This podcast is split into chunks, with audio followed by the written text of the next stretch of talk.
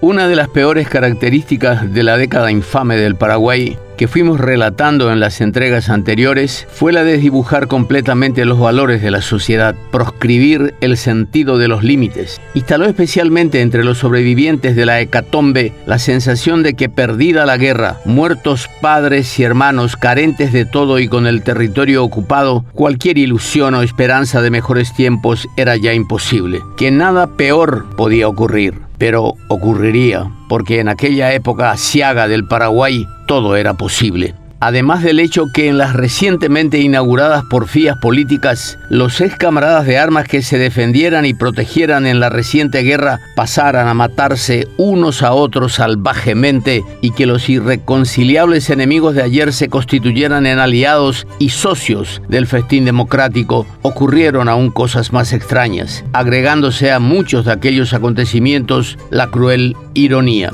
Por ejemplo, el comandante José Dolores Molas, llamado y conocido frecuentemente como Pailolo, se había ganado una honrosa fama de héroe en la pasada guerra. En uno de sus gestos fulgurantes se había ofrecido a acompañar aún sin saber nadar al entonces capitán José Ignacio Genes en la misión del asalto a los acorazados brasileños en la madrugada del 2 de marzo de 1868. Este jefe honraría la actitud de Molas salvándole la vida. Herido en la acción de una cuchillada en un ojo, chorreando sangre de la cuenca ya vacía, Genes lo llevó a hasta la costa después de fracasado el asalto. Nueve años, siete meses y 25 días después, Genes era jefe de policía y Molas estaba preso en la cárcel pública. Allí, el 29 de octubre de 1877, el primero se convertiría en victimario del segundo. Cegaría la vida de quien había salvado de morir. El otrora admirado comandante Molas, el célebre Pailolo. Abanderado de Tuyutí, fue muerto en aquella fecha con sus grillos puestos, baleado en su propia celda para ser arrastrado posteriormente hacia el patio de la cárcel y recibir estocadas con sables y bayonetas y más balazos un total de 14 heridas provenientes de los hombres de Genes. De entre los complotados contra el gobierno de Juan Bautista Gil, Matías Goiburú había sido muerto, Nicanor Godoy se hallaba prófugo y el resto preso en la cárcel pública. Entre estos se encontraba Molas. Fue en él que la señora Concepción Valdovinos, viuda del general Emilio Gil, personificó la responsabilidad de la muerte de su esposo y las penurias que en consecuencia ella estaba afrontando. Y lo hizo con femenino sentido de la venganza, con un presente con el que materializó todo su desdén, su furia y su sed de justicia, un par de grillos y cadenas de acero especial con las iniciales de quien los llevaría hasta la muerte, JDM. El obsequio, tan duro como el odio, como el dolor de la viuda, impidió a Molas limarlos a tiempo para su escape. Como condimento adicional a aquel sangriento suceso, debe de notarse que uno de los participantes del asesinato de Gil como de la fuga de la cárcel pública, Juan Francisco Regúnega, fue hijo del general Germán Serrano. Este, alzado contra el gobierno, fue asesinado por los hombres del general Gil, sus antiguos aliados, para llevar precisamente a su hermano Juan Bautista al poder.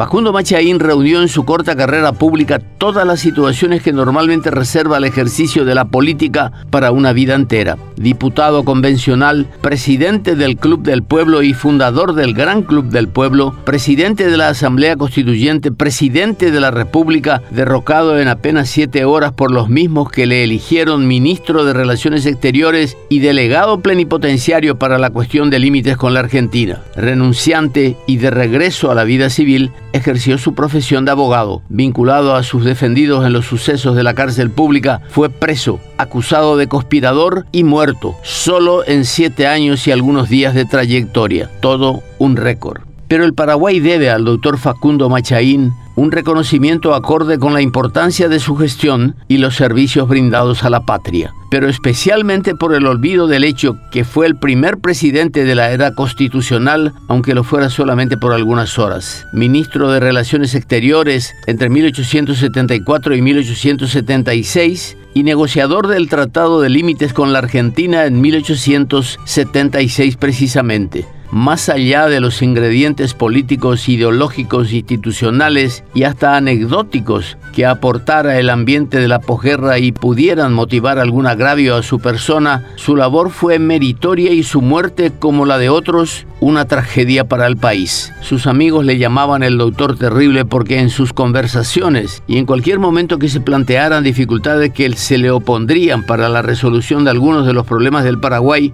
invariablemente respondía, no importa, ya sabe usted que yo soy terrible. Como muchas otras necesarias rectificaciones y morosos enaltecimientos todavía pendientes, el Estado paraguayo debería empezar gestionando con los familiares de Machaín y autoridades de la República Argentina la repatriación de sus restos cuya permanencia en uno de los cementerios de Buenos Aires afrenta la consideración que la patria debe a sus más connotados servidores. Dos sucesos de la larga lista protagonizada por Machaín retratan su temperamento. El primero de ellos refiere que para la tarea de contener las pretensiones argentinas sobre el Chaco fue comisionado por el gobierno de Juan Bautista Gil para la firma del Tratado de Límites en Buenos Aires. Para costear sus gastos de viaje y estadía en la capital argentina, el plenipotenciario paraguayo vendió, las empeñó, según otros, las joyas de su esposa. Y lo segundo es que cuando la turba que reprimió la rebelión de la cárcel pública, al notar la ausencia del abogado entre los caídos, sentenció, Yahaya Yuka, doctor Machaimpe, vamos a matar al doctor Machaín. Este los esperaba en la penumbra de su celda, de pie frente a la puerta en camisón de dormir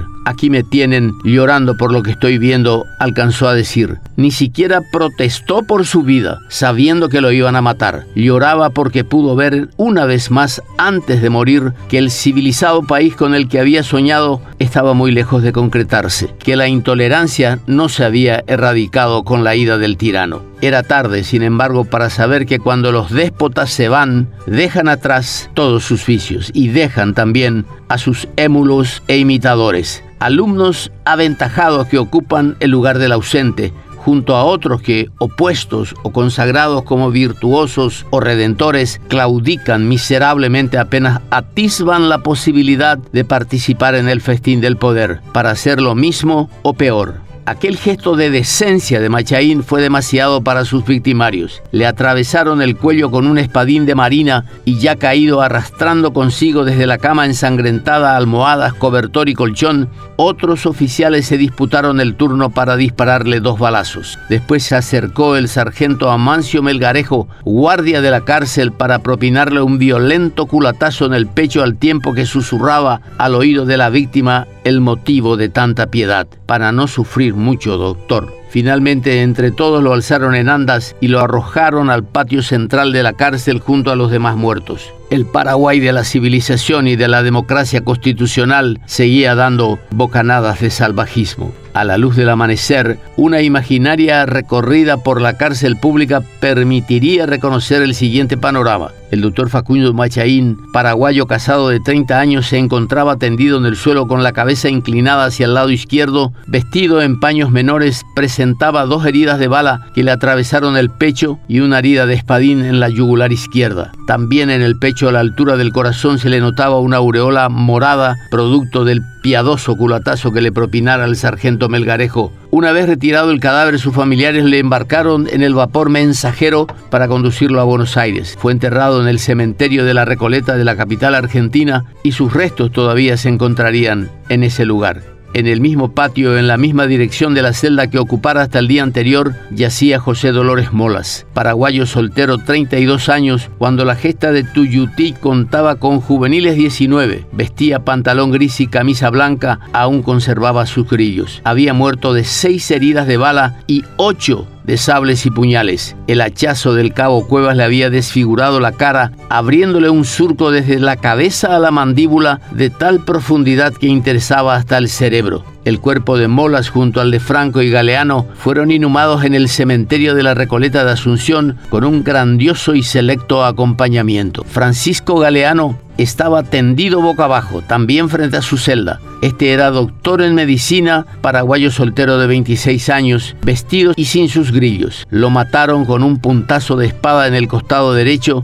y tres balazos más. José Dolores Franco, paraguayo soltero de 25 años, su cuerpo estaba al pie del muro que había intentado escalar como supremo recurso de fuga. Estaba libre de sus grillos y vestido con pantalón y saco de casimir gris y sombrero de paño negro. Además del bayonetazo que lo derribó, tenía otras cuatro heridas de bala. Antonio Scotto italiano soltero, 32 años, junto a Molas, los de mayor edad. Su cuerpo se encontraba boca arriba cerca del cadáver de Galeano. Conservaba sus grillos puestos, pantalón de paño negro y camisa. Había muerto de dos heridas de sable y dos de bala. Sería el único a quien por cuenta del Estado se le dio sepultura en el cementerio del Mangrullo, actual Parque Carlos Antonio López.